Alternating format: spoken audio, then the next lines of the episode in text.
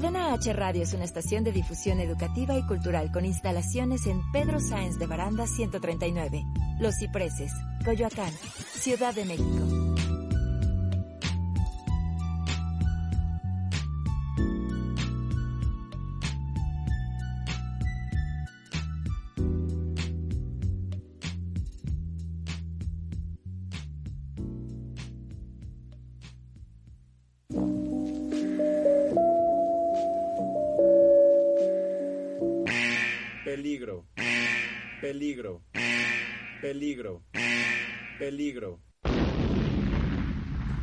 Estás en irradiarte, irradiarte, irradiarte, irradiarte, irradiarte.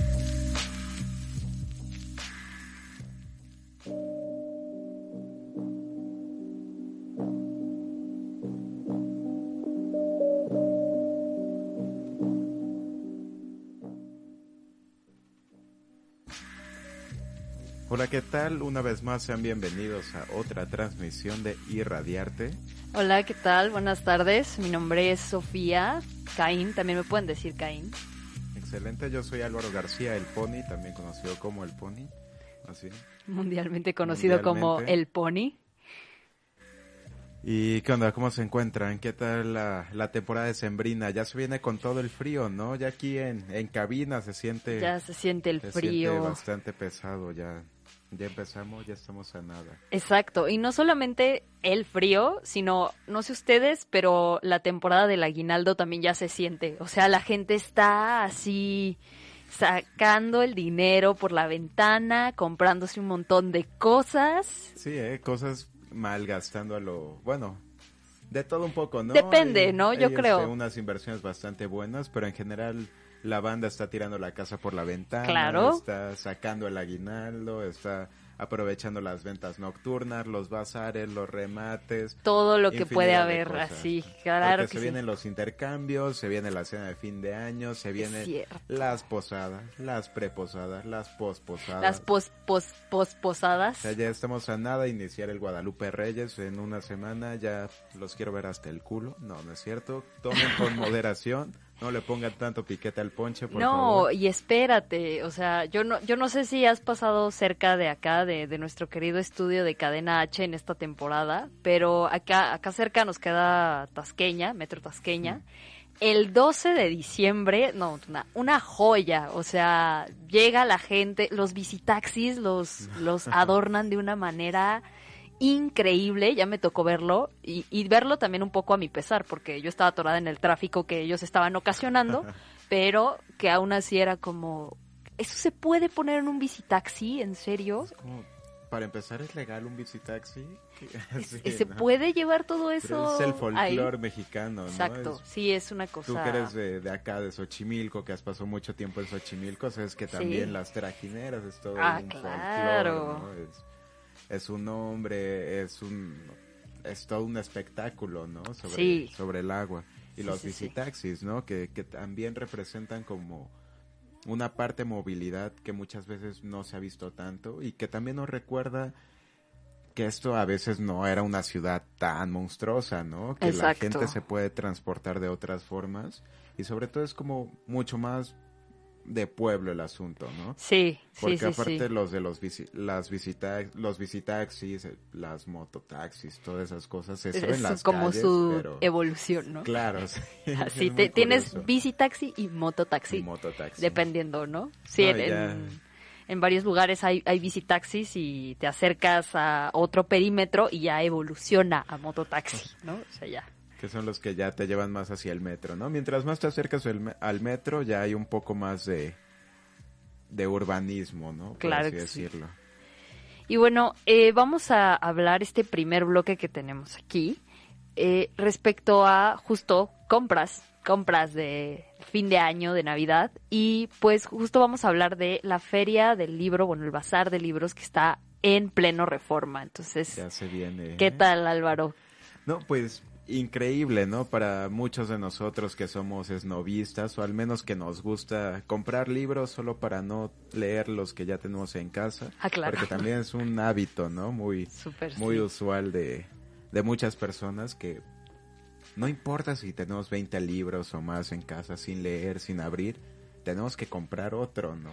Y- Claro, hay, me van a disculpar, no recuerdo bien el nombre de, de este escritor, pero él decía que lo importante de comprar los libros no es saber que los vas a leer, sino tenerlos ahí y en el momento indicado vas a abrir ese Claro. libro, ¿no? O sea, no sabes cuándo lo vas a abrir ni cuándo lo vas a leer, pero lo importante es que esté ahí para cierto momento en la vida en el que llegarás a él. Sí, es muy bello eso de los libros, ¿no? Porque uno de repente los tiene en su casa o los tiene en cualquier lugar, ¿no? A mí me ha pasado que durante años tuve libros en casa y jamás ni siquiera me atrajo la portada, ni los ojé, ni nada. Pero llegó un punto de mi vida en el que los abrí y, y se abrió un mundo, ¿no? Porque también abrir un libro es dialogar con un autor, es dialogar con otro mundo, con Claro. otra época y dices, vaya, estaba ahí esperándome, ¿no? Tenía que llegar este momento preciso. Yo sí llego a romantizar un poco mi, mi relación con los libros porque curiosamente llegan en, en momentos muy oportunos, ¿no? Incluso el libro que interrumpiste hace unos años, que no terminaste de leer y que vuelve, ¿no? A reclamarse. Exacto. Exactamente. Y justo para eso, a ti que te gusta, a partir del, de hoy, hoy 6 de diciembre, hasta el 18 de diciembre, en el Paseo de la Reforma, pues va a haber un bazar de libros. Los pueden encontrar desde 50 hasta 200 pesos. ¿Qué hay? Tenemos arte, tenemos literatura en general, tenemos libros de fotografía, de diseño. Sí, hay, hay de todo. La verdad es que yo ayer me di una vuelta por ahí eh, sin querer, así. Me llevó la vida hacia allá. queriendo. Exactamente, pero, pero sí es bastante amplio el bazar. Digo, si lo quieren recorrer, dense una vuelta por ahí y por supuesto llévense un, un cambio ahí. Di- diría mi mamá, un suelto por ahí, si se les antoja comprar Sí, algo. pues sí. Y va a ser eh, van a encontrarse justo bastantes editoriales. Y lo interesante también de esto, pues es que está el aguinaldo disponible. Yo creo que un libro siempre es una buena inversión en la medida en la que justo pasa esto, ¿no? Puedes comprar un libro, lo puedes leer, te puedes, eh, te puedes empapar un poco de lo que viene en este libro y tal vez en un par de años, en un par de meses, de pronto volverlo a abrir es redescubrir cosas o Claro. entender cosas que tal vez en ese momento no te no te cayeron tanto, ¿no? El- Sí. No te cayó el 20 ahí. Sí, es muy necesario como de nuevo encontrar ese diálogo, ¿no? Porque no sé si a ti te ha pasado, a mí me ha pasado con muchos libros que me sentía un poco solo, como en el mundo, y de repente te encuentras que hay pensamientos que se asemejan al tuyo, ¿no? O que te dicen las palabras que ya habías pensado pero que no sabías cómo decir. Claro. Y de hecho también sí. me parece que El Barco de Vapor, editorial que, que yo recuerdo desde niño, así fascinado desde niño con El Barco de Vapor, va a tener libros, uno en 10 varitos, seis en 50 varitos, entonces, Ah. digo, si se compran unas dos caguamitas, sin contar el importe, pues que no se compren unos cinco libros, unos dos libros, lo que les guste, ¿no? También, digo, no sea huevo, pero si algo les llama la atención. Y no tengan miedo tampoco de, de encontrarse con un libro, tomarlo, aunque no sea reconocido, aunque no conozcan al autor, al Claro. autor, aunque no conozcan el tema. Háganlo. Y por cierto, antes de que se nos olvide, les recordamos que las redes de Cadena H son Cadena H Radio en Facebook, para que nos sigan, para que estén atentos, para que nos envíen comentarios, por favor. También me pueden escribir directamente a mí, a mi Facebook, como Álvaro García Rosales, entre paréntesis el pony, ahí me encuentran. Y El pony. Me, me Sí. gusta eso. Y bueno, a mí me pueden encontrar en Instagram como Niñix Cain. Sería, se escribiría N-I-N-X, guion bajo, Caín, como el de la Biblia. Otro libro icónico, el de la Biblia. icónico, sí. Entonces, eh, pues justo, ahí me pueden encontrar, nos pueden escribir y a mí me interesaría mucho que sobre todo nos escriban para poder eh, compartirnos qué libros han sido para ustedes, justo este libro que en algún punto de su vida dejaron a medias, no, no les llamó la atención abrirlo y de pronto ahora, en otro momento de su vida, dicen, es que no, no podía, no podía ser antes, ¿no? Tenía que llegar ahora, en este momento, para toparme justo con cosas que tal vez hacen sentido hoy, ¿no? ¿A ti te ha pasado? ¿Con, con qué libro Ah, te claro ha que pasado? sí. O sea, seguramente hay chingo de libros. Yo creo que uno de los libros que, que tiene como este, tuvo este efecto en mí, eh, fue, mm, ay, este, El crepúsculo de los ídolos, de Friedrich Nietzsche. Claro, cuando, sí. cuando lo leí la primera vez, así, medio, medio me gustó, medio lo caché, ¿no? O sea, también tenía como otra perspectiva de- del trabajo de, de Nietzsche. Y en este momento, cuando lo retomé, me di cuenta que había cosas que probablemente yo estaba entendiendo como desde otro punto, ¿no? Y, y me parece que hoy por hoy lo entiendo desde una perspectiva mucho más práctica. En aquel momento era una cosa como muy abstracta y ahora para mí tiene como estos toques, estos tonos mucho más prácticos en la vida. ¿Y a ti? Claro. Cuéntame. Yo creo que me ha, me ha pasado con muchos. Ahorita retomando, por ejemplo, que estás hablando de Nietzsche. O sea, yo creo que Nietzsche ha sido como de los autores que más han influido en mi vida.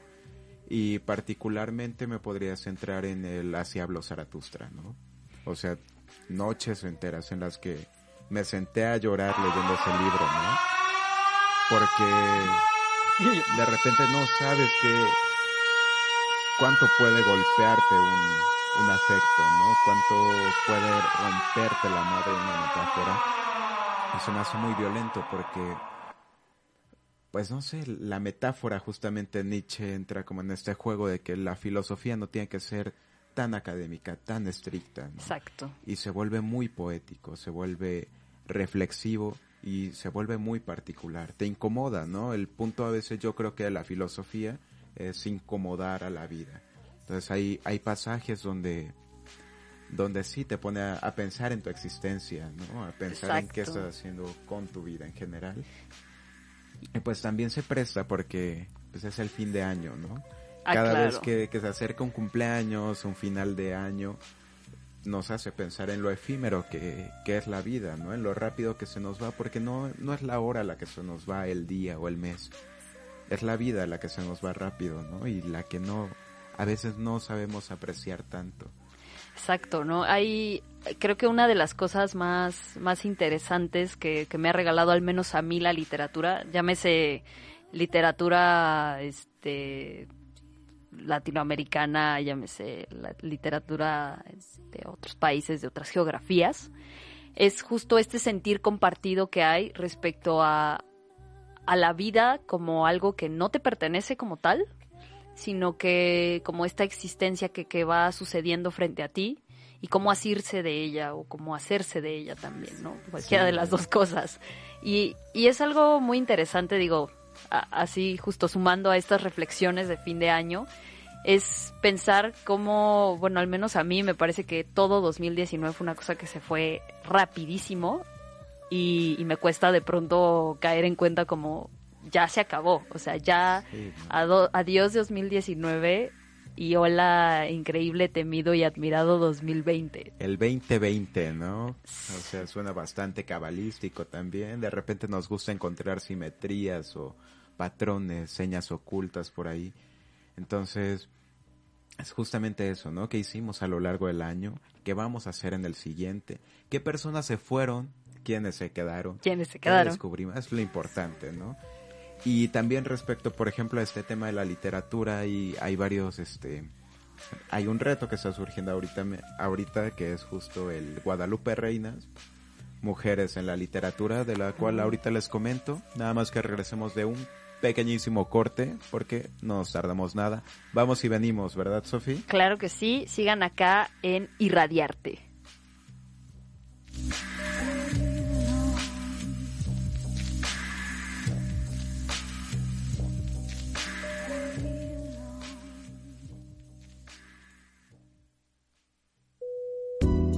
Cadena H Radio es una estación de difusión educativa y cultural con instalaciones en Pedro Sáenz de Baranda 139, Los Cipreses, Coyoacán, Ciudad de México.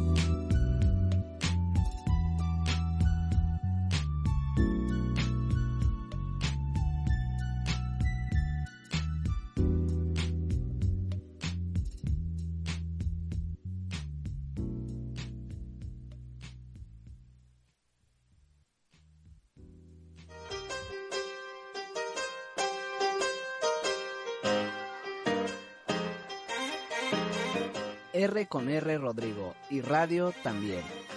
Estos son los cinco datos interesantes de la semana. Número 1. La radio es el medio de comunicación que se basa en enviar señales de audio. Transmite de manera inmediata sin importar la distancia. Número 2. La frecuencia modulada es la técnica de transmisión por radio. La FM es capaz de transmitir más información del sonido. Número 3. El nacimiento de la radio se debe en parte al telégrafo y el teléfono, dado la necesidad de comunicarse sin tener que usar cables.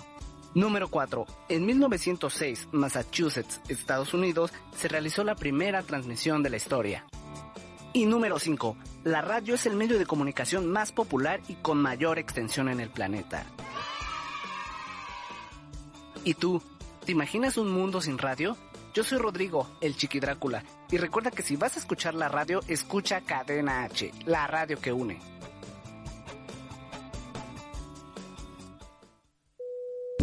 Cadena H Radio es una estación de difusión educativa y cultural con instalaciones en Pedro Sáenz de Baranda 139, Los Cipreses, Coyoacán, Ciudad de México.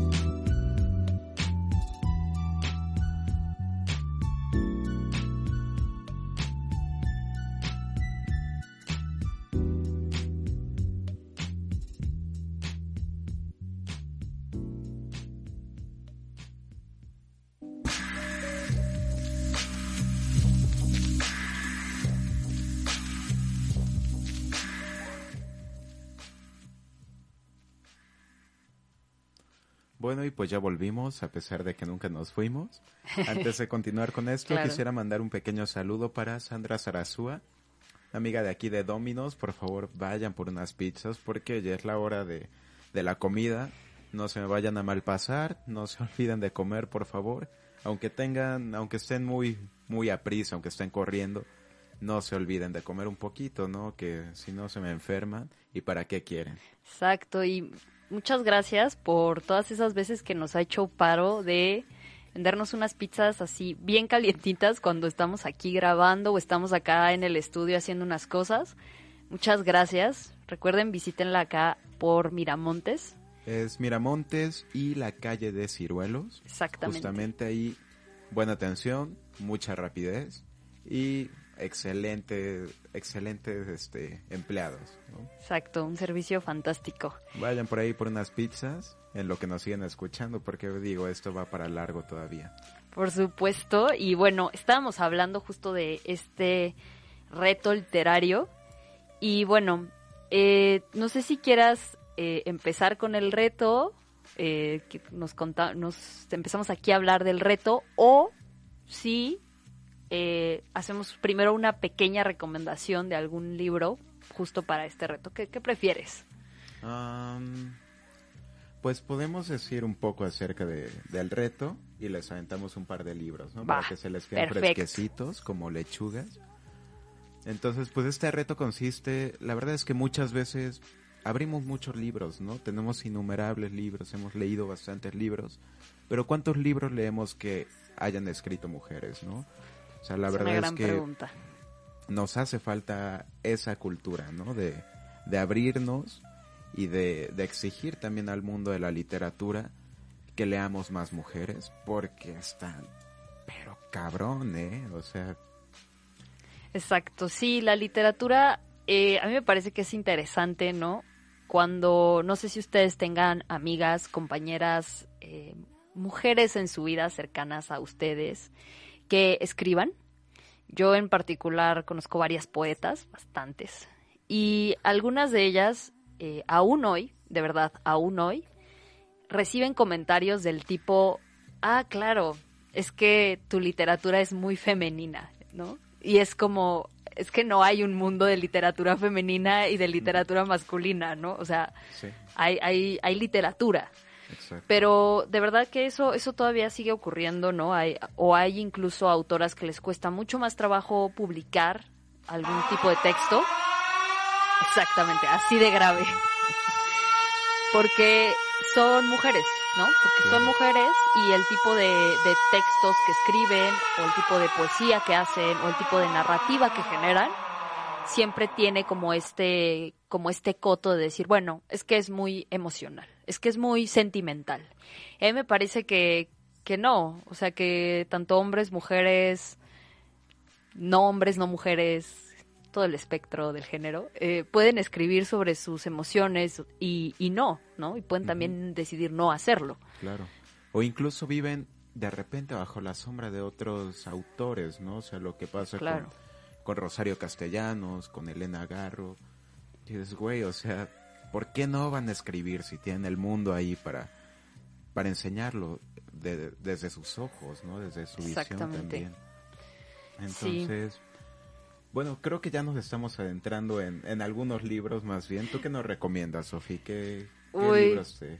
Pues bueno, pensando que justo uno de las, una de las eh, como anotaciones para este reto es eh, leer un libro de poesía, pues yo les recomendaría leer algo de eh, Alfonsina Storni, es un, fue una poeta argentina, es muy buena, hay, hay ahí algunos pasajes que tiene que son un poquito rudos, ¿no? Un poquito, ah, este, como diría yo, con la, con la piel expuesta.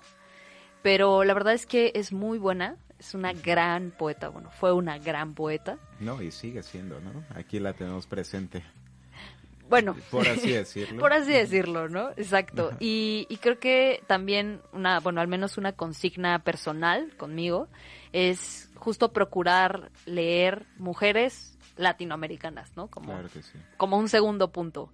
A veces se puede, a veces es más fácil eh, encontrar, no sé, mujeres eh, de otros países, pero eso no quita que haya bastante que escoger justo en nuestra geografía, tanto México como Latinoamérica, ¿no? No, lo que es Latinoamérica es, un, o sea, desde el boom, ¿no? O sea, un claro ejemplo, pero en general es una literatura bastante, bastante violenta, ¿no? Es muy pasional, es también muy corporal, se siente en el cuerpo, ¿no? Las emociones Exacto. están expuestas completamente.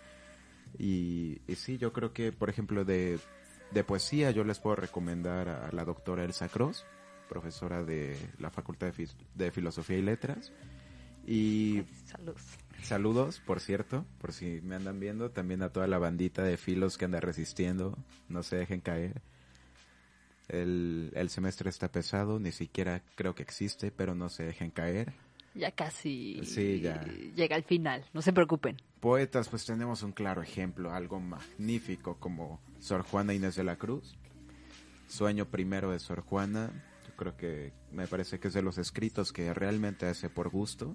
Y puedes ver un viaje onírico completamente violento, si a ustedes les gusta como esta parte de los sueños, esta parte de, de lo surrealista, dense una vuelta por ahí, les juro que no, no se van a arrepentir, les va a cambiar bastante la vida. Sí, y bueno, eh, también parte de este, de este reto, bueno, incluye piezas que pueden catalogarse desde la ciencia ficción, la no ficción, literatura juvenil, infantil. A mí, a mí en particular la ciencia ficción me encanta, o sea, a mí me gusta un montón, pero ahí sí debo confesar que no me viene a la mente una escritora que, que haga ciencia ficción, o sea, así de una, no me puedo acordar de, de- de alguna escritora que haga ciencia ficción. Y en general, bueno, esa es mi percepción. De pronto, eh, no conozco también demasiados autores y autoras de ciencia ficción en Latinoamérica. Eso sí. Tenemos, por ejemplo, el, el realismo mágico, ¿no? Que Sí. es como, como, o sea, sí tiene como esta parte como medio surrealista, como tú decías, pero no, pero vaya, no es ciencia ficción como tal, ¿no? Sí, no. Es Entonces- más como esta parte fantasiosa, ¿no? Exacto. No como en esta parte distópica o científica que sí, sí va más por ese otro lado, ¿no? Aquí Sí. como que los caracteres son más bien quizá animales antropomórficos, quizás Ajá. sueños que no terminan de despertar, ¿no? Por ese lado. Sí, tiene como más esa, como ese toque. Y bueno, ya si nos están escuchando y, y tienen la posibilidad de, de recomendarnos algo por ahí, por favor, va a ser súper bien, bienvenido esto. Un comentario Porque- en corto, por favor, también para pasarlo al aire, para que otros, otras vean qué, qué más se puede leer. Exacto, nos ¿no? recomendar. que nos recomienden ahí, ah, sobre todo a mí, declaradamente, la ciencia ficción me gusta mucho, pero me gustaría más leerlo que verlo. Siento que, que por ejemplo, el cine tiene muchos ejemplos de ciencia ficción, pero, pero me, de manera personal sí prefiero leerlo y verlo claro. después, ¿no? Sí, sí, sí. Y por ejemplo, respecto a los ensayos, yo le recomiendo, es novela histórica más que nada, Los recuerdos del porvenir de Elena Garro. Es un libro brutal. Nos va a recordar un México que de repente se nos se nos pasa desapercibido por la brecha histórica, ¿no? Pero que es muy presente y a través de los ojos, a través de las letras de una mujer súper talentosa. Respecto, por ejemplo, yo que me dedico un poco más hacia la filosofía, Hannah Arendt, Ah, buenísimo. filósofa brutal, la condición humana. De hecho, Arendt abre, la, abre el diálogo con la brecha entre la Tierra y el espacio, ¿no? Cómo se conquista el espacio y abre la reflexión ontológica acerca de un satélite, ¿no? Cómo Exacto. es que rompemos la barrera de los límites, ¿no? Porque ni siquiera conocemos los océanos, pero ya nos aventuramos al espacio. ¿no?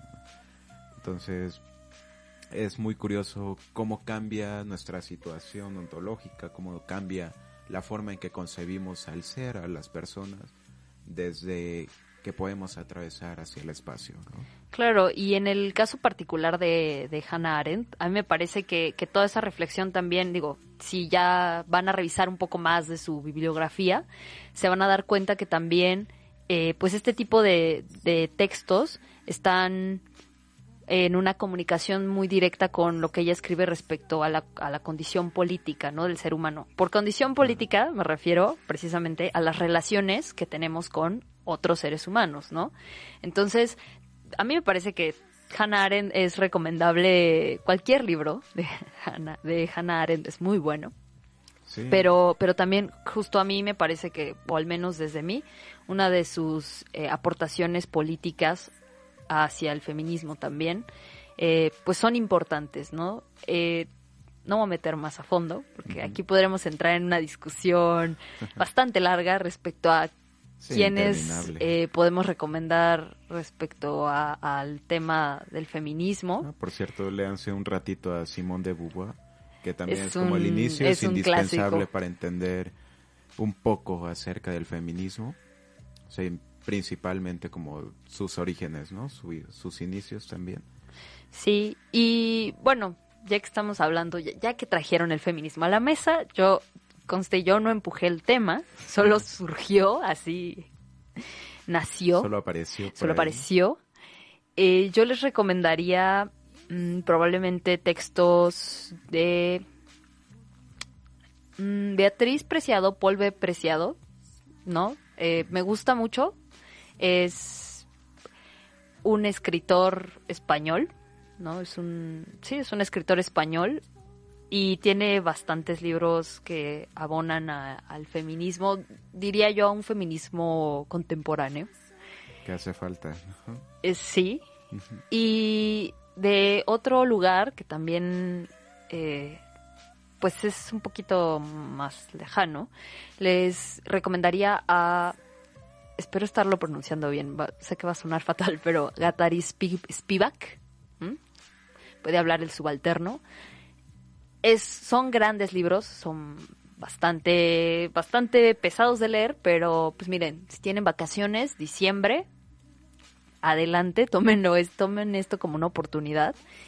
Y bueno, para también recordarles que si tienen recomendaciones de libros, de no importa si son de teoría o son de historia o son de cuento, De lo que les guste. simplemente. el libro que les guste de alguna escritora, autora, mujer, por favor escríbanos a Cadena H Radio en Facebook.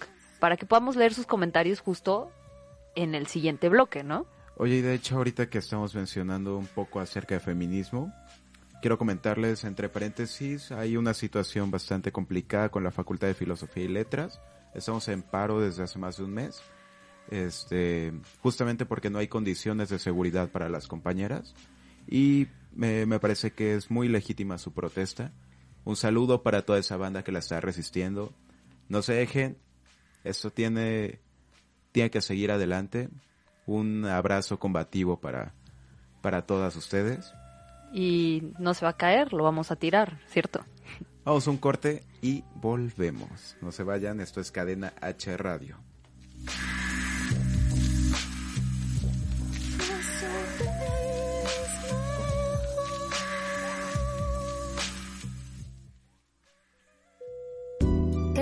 Radio es una estación de difusión educativa y cultural con instalaciones en Pedro Sáenz de Baranda 139, Los Cipreses, Coyoacán, Ciudad de México.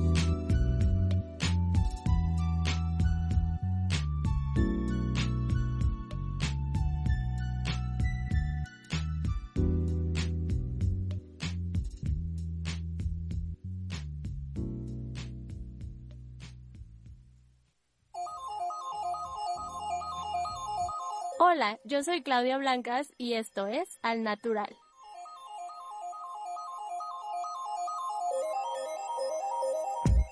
Desodorante, ¿convencional o natural? El desodorante se ha convertido en un elemento esencial en la higiene personal diaria, pero ¿cómo funciona realmente y qué efectos tiene en nuestro cuerpo? Sudar es una necesidad fisiológica esencial para que nuestro organismo pueda eliminar toxinas y mantener buenos niveles de hidratación, temperatura corporal y pH. Pero al usar desodorante o antitranspirante, lo que hacemos es tapar los poros, lo que hace que las toxinas queden atrapadas en el interior y provoque desórdenes en nuestro organismo. Si una persona sufre excesiva sudoración, entonces lo sensato es averiguar qué está ocurriendo en el interior del cuerpo y ponerle solución a través de prácticas saludables, alimentación, ejercicio o descanso. No obviar el verdadero problema y empeorarlo todavía más acumulando en nuestro interior aquello que el cuerpo trata de expulsar. Algunos compuestos también pueden provocar que nuestra piel se irrite al grado de provocar lesiones graves, y aunque es un producto que necesitamos, puede ocasionar efectos peligrosos para tu salud. Sin embargo, existen alternativas saludables y ecológicas. Una de las opciones es comprar desodorantes ecológicos elaborados artesanalmente, con sustancias naturales y saludables. Otra alternativa es elaborarlos tú misma. En Internet existen cientos de recetas en donde podrás encontrar la que más se adecue a tu organismo. Yo soy Claudia Blancas y esto fue Al Natural. No dejes de escucharme. ¿En dónde? Solo aquí, en Cadena H, la radio que une.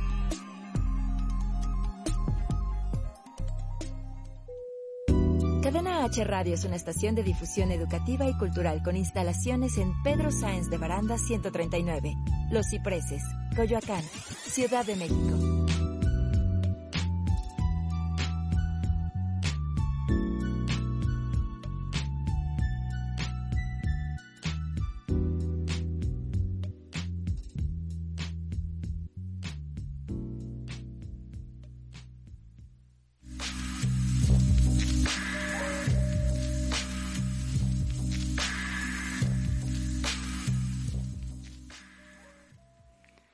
Muy bien, pues ya volvimos acá en Irradiarte por Cadena H Radio. Y bueno, justo en el corte estábamos platicando de Milán Kundera, ¿no? Entonces, cuéntame, Álvaro, cuéntanos más bien. Es curioso, ¿no? Este autor de un libro bastante emblemático que es La insoportable levedad del ser, que si no lo han leído, digo, aprovechando que ahorita ya estamos de vacaciones, pues atásquense un ratito porque no, no se van a arrepentir de este dense libro. un libro, dense un libro. Dense un libro, ¿no? Ahora que están tan de moda como las relaciones tóxicas, hablar de relaciones tóxicas Sí, y, y de poliamor, etcétera, pues nos ayuda a entender justamente otro concepto de amor o varios conceptos de amor. ¿no? Es, es un libro bastante emocional, bastante bueno Y respecto a esto, pues a Milán Kundera hace tiempo le habían quitado la, la nacionalidad, él es checo, le quitaron la nacionalidad y pues ahorita se la regresaron, ¿no? Le pidieron perdón 40 años después y le dijeron, güey, lo sentimos un chingo, de verdad. Oye, perdón por quitarte la nacionalidad hace 40 años. No ¿eh? sabíamos lo que hacíamos, güey, perdónanos. Oye, entonces, pues ya, ya volvió, aunque pues el vato sigue escribiendo en francés, que se nal- nacionalizó francés hace ya varios años, como unos cinco años después de su exilio, y sigue escribiendo en francés. Le han pedido que traduzca sus obras a, a checo, Al pero checo y... dicen él, güey, o sea, es muy tarde, púdrense en él. No, no dice eso, pero, Pudiste tenerme, pudiste tenerlo todo. No quisiste, pero no quisieron. no quisieron. Y bueno, también este digo, siguiendo con estas recomendaciones literarias, pues otro autor checo bastante famoso, bastante emblemático, pues es Franz Kafka. Uf, ya saben todo el, show kafkiano que surge después de esto, porque de repente no les han dicho a alguien como como que ando muy kafkiano hoy, como que andas muy kafkiano. ¿no? Sí, en, en las películas, ¿no? En las reseñas de los Ajá. de las películas. eh, tiene un giro kafkiano, ¿no? Y sí. que- ¿Qué verga es eso? ¿Qué, qué chingados es eso? ¿Cómo es, cómo es, describa usted un kafkiano, ¿no? ¿Qué es Ajá. kafkiano? ¿Qué, qué dirías que, que es un kafkiano, algo kafkiano? Yo creo que, por ejemplo, una de las cosas que, que caracterizaba mucho a Kafka, eh, si ustedes lo han leído, probablemente puedan estar de acuerdo o no, es que eh, tienen como esto, tiene como estos giros que hacen que la trama se enrarezca. Yo, yo así lo podría considerar, ¿no? Que, que se vuelve como un espacio enrarecido, en el cual no es como el, el típico giro de la trama donde te sorprende y es como, wow, qué gran asombro, ¿no? No veía venir esto, sino que más bien genera un espacio, una atmósfera en la cual, en la cual todo se vuelve eh, como una circunstancia ¿cómo decirlo? Como, como ajena, ¿no? Como que te sientes que, que la historia por la cual te habían llevado, de pronto ya no es más eso, y entonces es un, como diría yo, un no lugar, ¿no? Dentro de la misma trama. Es Claro. así de, ¿qué es esto? Es un, es un giro, ¿no? Porque eh, es el Gregorio Samsa que de repente un día se despierta y es una cucaracha, es un escarabajo, es un animal que no puede sostenerse a sí mismo, ¿no? Que se encuentra Exacto. de cabeza. Eh, Es muy curioso, ¿no? Lo que ocurre con, por ejemplo, con la metamorfosis en este caso. Es un libro, es un- una novela corta, un cuento largo, bastante bastante agradable, ¿no? Que, digo, en 30, 40 páginas, e- es corto, te mete un, un giro de, de lenguaje, un giro onírico también muy pesado, ¿no? Sí. De repente estás durmiendo y al día siguiente despiertas y ya eres un escarabajo, ¿no? Y te siguen preocupando algunas cosas, pero nadie logra verte como piensas, ¿no? Como Exacto. imaginas. Sí, y bueno, a mí me gusta también, por ejemplo, El Castillo. Es- también es una gran obra de Kafka.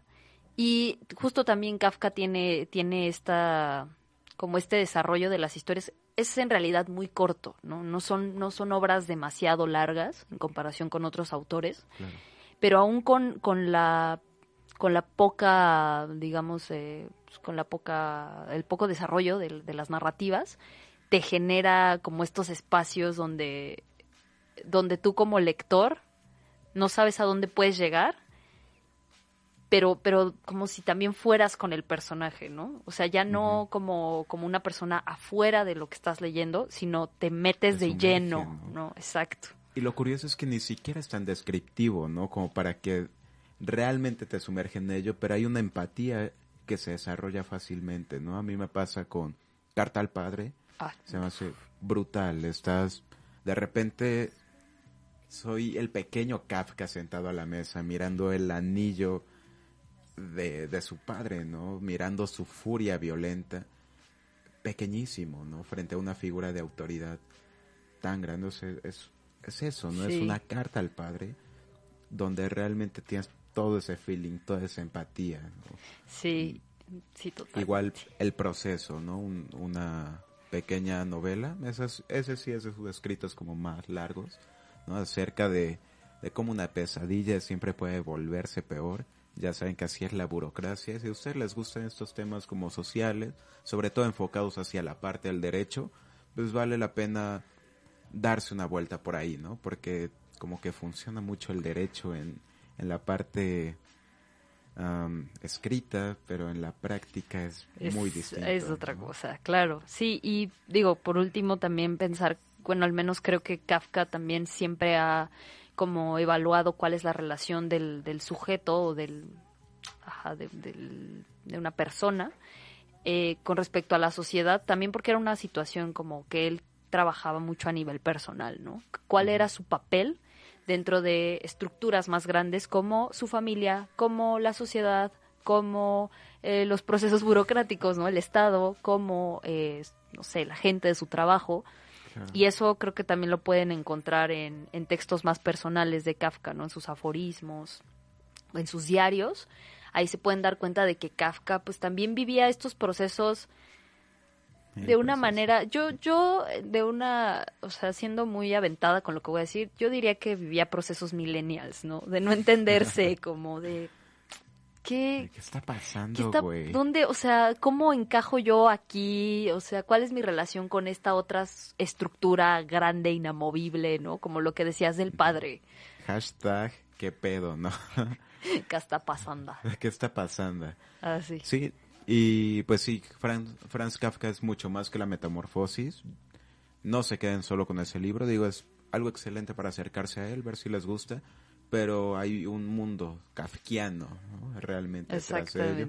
Y seguramente cuando lo lean se encuentran que ha inspirado cientos de películas o de libros. ¿no? O Sí, sea, hay un montón. Kafka es una religión prácticamente, es un modo de vida. Es un modo de vida, es un modo viviente. Oye, cambiando un poco de tema, ¿a ti te gusta la animación japonesa? ¿Te has acercado a- hacia ella? Pues no soy como la así super fan. Tengo más bien como, como en mi horizonte estas como esta empresa enorme, gigante, que tal vez todo el mundo también conoce, que es el estudio Ghibli. Y para mí ese es como un referente. Personas que aman el anime, no me odien por esto, no, no me sacrifiquen en redes por esto, pero, pero la verdad es que, o sea, ese es mi referente, ¿no? Yo pido disculpas por eso también. No, o sea, yo creo que con estudios Ghibli a veces nos, nos da para mucho y quizás hasta nos sobra, ¿no? O sea, son, es curioso porque a veces pensamos la animación o, o productos justamente animados como algo que va dirigido hacia un público infantil. Claro. y de repente nos damos cuenta que no es forzoso ello, ¿no? Que claro que, que se puede disfrutar, que los niños lo pueden disfrutar, pero que no quita que nosotros, que, o que los adultos en general también podamos disfrutar de, de ello. Y de hecho, pues ahorita Estudios Ghibli, pues básicamente está de luto. Murió el, el director de La tumba de las luciérnagas. Es una película bastante cruda. Si solo de mencionarla. Eh, sí, también. el- Sentí el se enchina la piel. ¿no? Que nos recuerda un poco los horrores de la guerra. am, los horrores de la violencia, ¿no? Hasta dónde puede llegar como la humanidad para justificar incluso la búsqueda de la paz, ¿no? Es una, no sé si tú hayas tenido oportunidad de verla. Sí, sí, la verdad es que eh, justo una, digo, yo, yo llegué a esta película justo siguiendo un poquito los pasos de Estudio Ghibli, ¿no?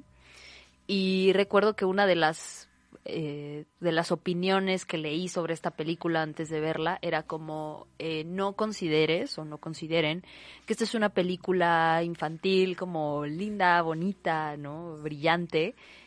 Tiene una reflexión muy cruda, ¿no? Tiene un desarrollo de, de sus arcos narrativos también ahí medio medio pesada y no sé, digo, no, no me gusta spoilear a la gente, si no la han visto, véanla, véanla, pero Véanla. como recomendación no la vean un día que estén tristes. Sí, por favor, no. Si no se quieren matar ese día, Sí. no la vean. Pero acérquense los pañuelos, acérquense con alguien que también tenga ganas de sufrir un poquito, pero que se puedan apoyar, ¿no? Mutuamente, igual en su soledad, en, en su compañía de sí mismos, de sí mismas, pues aprovechenla. Es una historia bastante fuerte. Son, los protagonistas son dos niños. Un, una niña de 5 años, un chico de no más de 14 años, Exacto. que viven los horrores de la guerra, ¿no? Prácticamente solos. Segunda Guerra Mundial, específicamente en Japón, ¿no?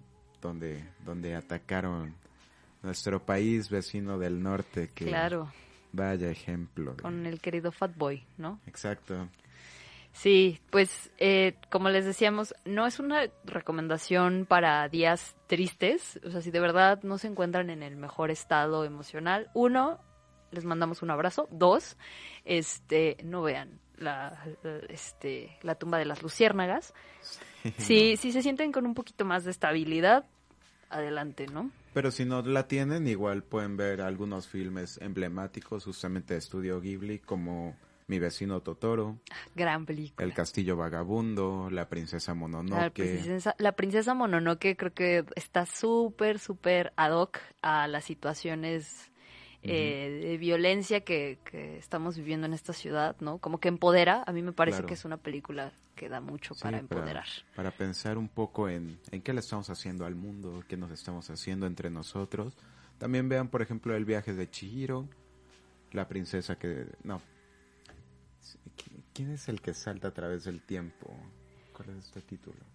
Este. mm, y yo así. mm, A través del espejo. No recuerdo, pero cuando les recuerdes les escribo un comentario. Mientras ya tienen estas recomendaciones para un día gris, un día feliz. Cualquiera de las dos opciones es buena. Y pues sí, aprovechen para, para darle un poco de, de apertura a la animación japonesa. Ahorita también les cuento un par de clásicos de, del anime porque a mí me gusta bastante. Digo, no, no me considero como friki o otaku porque no conozco tanto. Que, pero sí, sí me gusta bastante la, la animación. Ahorita les traigo unas recomendaciones. ¿Y qué onda, Sofi? ¿Cómo ves? ¿Nos vamos a un pequeño Pues nos corte? vamos a un corte, sí. Recuerden, eh, sigan aquí en Irradiarte por cadena H Radio y regresamos rapidísimo. Súper rápido.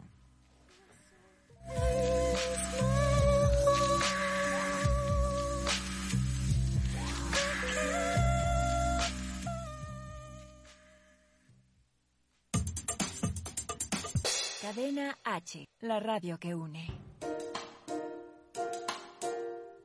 Yo soy Álvaro García y esto es Radio para Filosofarte, un espacio para la cultura, el arte y la filosofía. Este mes, la Cineteca Nacional exhibe una retrospectiva que muchos hemos estado esperando. ¿Dedicada a quién? A nada más y nada menos que a Luis Buñuel, exhibiendo una selección de sus películas y abriendo el espacio de La Galería. Un espacio que albergará material audiovisual, así como datos e información varia acerca de su obra, temática, estilos fílmicos, influencias y colaboraciones. ¿Sabías que Salvador Dalí colaboró con Buñuel para un cortometraje? Así es, en El Perro Andaluz podemos apreciar el gran trabajo surrealista de estos dos artistas.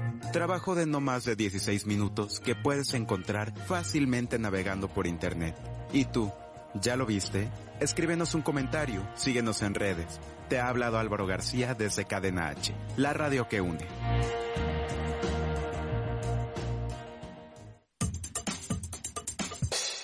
Cadena H, la radio que une.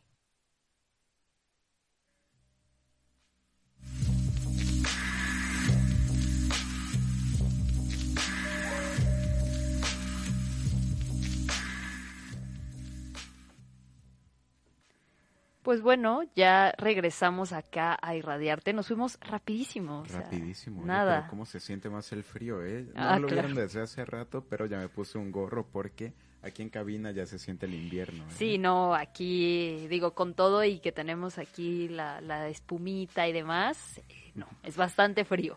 Y bueno, queremos mandar unos saludos súper rápido a la banda que nos estuvo escribiendo acá en Facebook. Eh, saludos a Adeline Wolfman. Wolfman, espero, espero estar pronunciando bien tu, tu apellido, de verdad. Y también a Joana Gámez. Es una amiga bastante querida que seguramente voy a ver el domingo. Vamos a echar una rodadita. Eh, A los que no sepan, y seguramente sí lo saben porque soy bien mamador con eso. Me encanta andar en bici. Aprovechen el paseo dominical, que son como 13 kilómetros. Le pueden dar desde las 8 o 9 de la mañana como hasta el mediodía. Se pone chido, sabrosón. Dense un rol. La ciudad está menos violenta para rodar en bici. Pueden salir con toda la familia, pueden salir con la pareja, pueden salir solos, pueden pasar por un helado, pueden pasar por unos pulques, que hay unas rutas de pulques por ahí.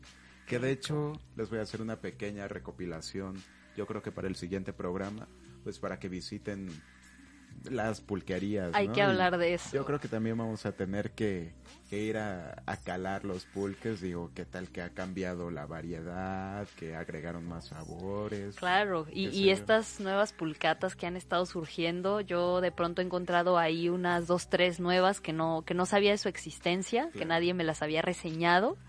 Pero, pero sí, deberíamos, deberíamos hacer un programa dedicado al pulque. Escríbanos si les latería que hiciéramos ahí unos, un pequeño este programa sobre pulque y también invitar a nuestros amigas, bueno, amigas y amigos pulqueros. Claro que sí, ¿no? Armar todo el, el tour.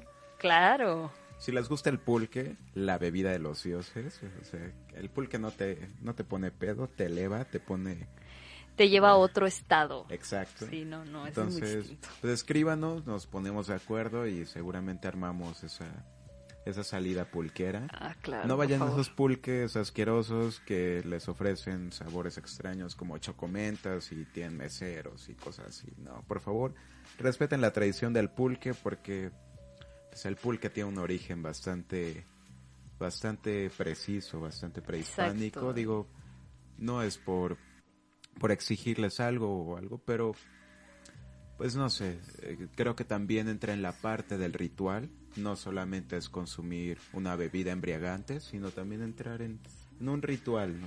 Sí, en ciertas dinámicas eh, sociales también, ¿no? Yo, digo, eh, mi bisabuelo vendía pulque. y Entonces también como que hay, hay ciertas dinámicas sociales alrededor de, de ir a la pulcata y encontrarse a los amigos, a los compas y, De ¿no? encontrarte al don que está al lado, de armarte, pues hay botana, ¿no? En, en la mayoría de las pulcatas y más las tradicionales, taquito de salsa, un taquito de chapulines, de chicharrón, de Unos nopalitos por ahí, algo muy rico. aprovechen, ¿no? O sea, se les consiente también en las pulquerías. Es para que no, no se queden con el estómago vacío también, ¿no? Digo que de por sí el, el pulque llena bastante, pero pues con un taquito no cae nada mal, ¿no? Entonces si no han comido tampoco, pues dense una vuelta a una pulcata y comida y ahí chupe. Todo lo que puedan pedir, exacto.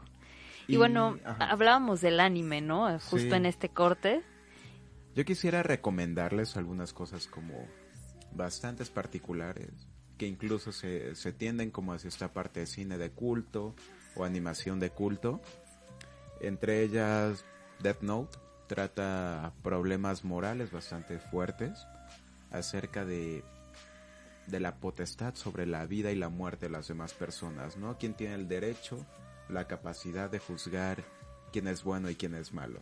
Ahí si nos ponemos este ya con palabras palabras rimbombantes, las las necropolíticas. Exacto. ¿No? Y si no, aparte, eh, es un, una animación bastante psicológica, bastante, bastante fina en ese aspecto, ¿no? Te pone a pensar mucho y es como un puzzle gigante, ¿no? Es un pequeño rompecabezas que vas ahí armando y de cierta forma te obliga a tomar partido, ¿no? Sobre qué está bien o qué está mal. Entonces, es una pequeña recomendación. También, tú has visto Ghost in the Shell, ¿no? Uf, una de mis favoritas, la verdad. Claro que sí. Sí, o sea, Ghost in the Shell, eh, el anime, por supuesto, ¿no? Sabemos que ha habido en el- los últimos años salió una Fox, película. ¿no? Algo así. Es con Scarlett Johansson. Algo sí, así. es el live, el live action.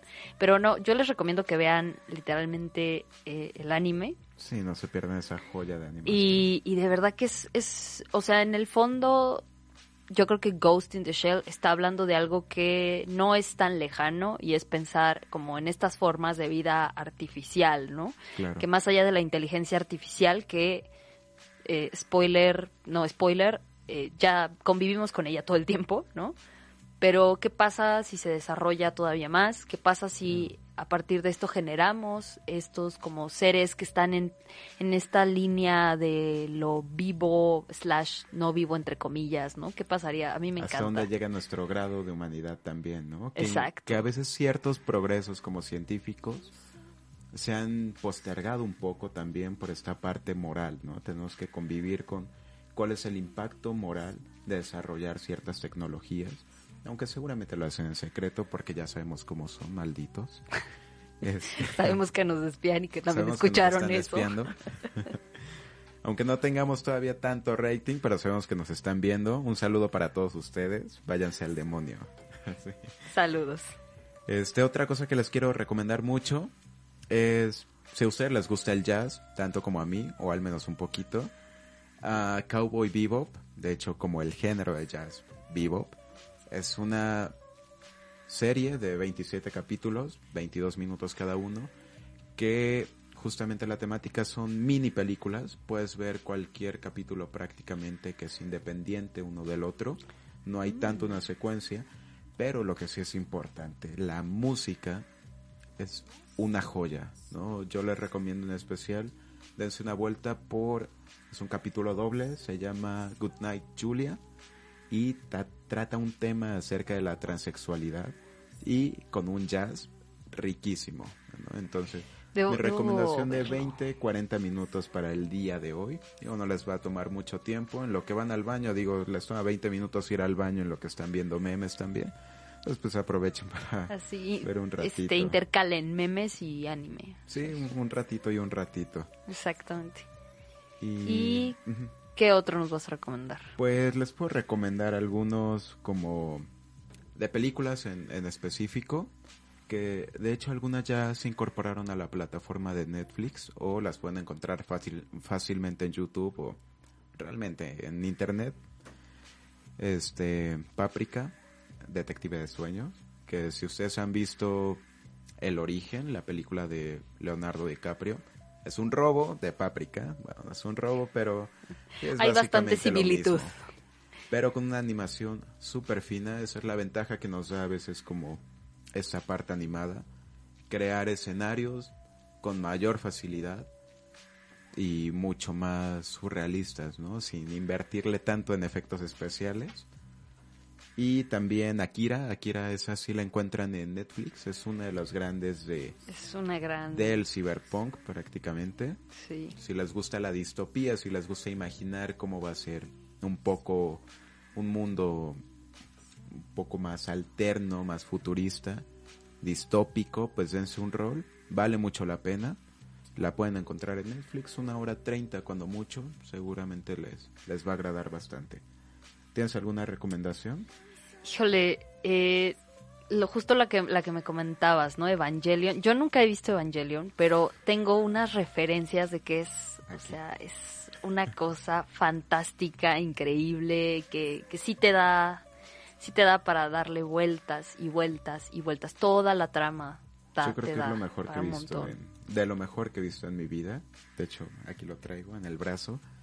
Consejo también, no lo vean si están deprimidos, porque deprime mucho más, pero vale mucho la pena. Te pone a pensar en tu existencia, ¿no? Nos vamos a poner existencia. existenciales. Y bueno, ya saliendo un poco del tema también de, de la animación, les quiero recordar que ya saben que a mí me gusta mucho ir a la cineteca. Seguramente si van por ahí me saludan porque siempre ando ahí. Sobre todo en fin de semana, ¿no? Aunque vaya mucha gente. Pero el padrino va a estar en, en la cineteca. Les confirmo, es el día 14 y 15 de diciembre, la primera parte. Ya saben. Si quieren pedirle a Don Vito Corleone que mate por dinero el día de la boda de su hija en su casa, pues vayan a la cineteca. El día 14 y 15 de diciembre, compren los boletos con anticipación porque Con se van bastante. en chinga loca. O sea, si pueden ir ahorita corriendo o comprarlos en línea, ya. Recuerden también que la cartelera de la Cineteca se actualiza cada jueves. Cada jueves ya pueden encontrar la nueva cartelera. Todavía pueden encontrar cosas por ahí de... em, del cine internacional, que sube al festival también. Y también les recuerdo que la segunda parte del Padrino es el día 21 y 22 de diciembre. Y la tercera parte es el 28 y 29. Entonces, diciembre se les viene con El Padrino. Entonces aprovechen. Digo, es un clásico que no, es, no es una referencia obligada. O Sí, sea, sí, sí y sí, deben verla. O sea, salen los Simpsons, Don Omeroni. O sea, véanla, véanla ya que tienen la oportunidad, ¿vale? Y pues bueno, ahorita nos vamos a ir rápidamente a un corte y así de rápido vamos a volver. Recuerden, estamos acá en No, Sofía, Irradiante. ya no es un corte porque se nos ha ido volando el programa. Ves que cuando lo disfrutamos se nos va en chinga loca. ¿Es en serio? Oh, Dios, acaban de romper mi corazón. Justamente. Tenemos Ay, mucho no, para seguirles sad. diciendo. Lamentablemente esto se terminó. Media escaleta ahí así de... Gracias. abandonada. Pero ¿saben qué? Escríbanos a redes sociales. Ahí vamos a seguir comentando todavía esta, esta conversación que no ha terminado. Estamos en Facebook como Cadena H Radio. Me encuentran en mi Facebook personal como Álvaro García Rosales, entre paréntesis el pony. Y Y pues a mí en Instagram como Niñix Caín, N-I-N-X, guion bajo Caín. Y ahí van a ver cómo se rompió mi corazón porque no sabía que ya nos íbamos. ni modo, nos Pobre vemos la ingenua siguiente amiga. semana en épocas decembrinas. No se despeguen, Y en una semana volvemos. bye. Esto es Irradiarte desde Cadena H Radio, la radio que une.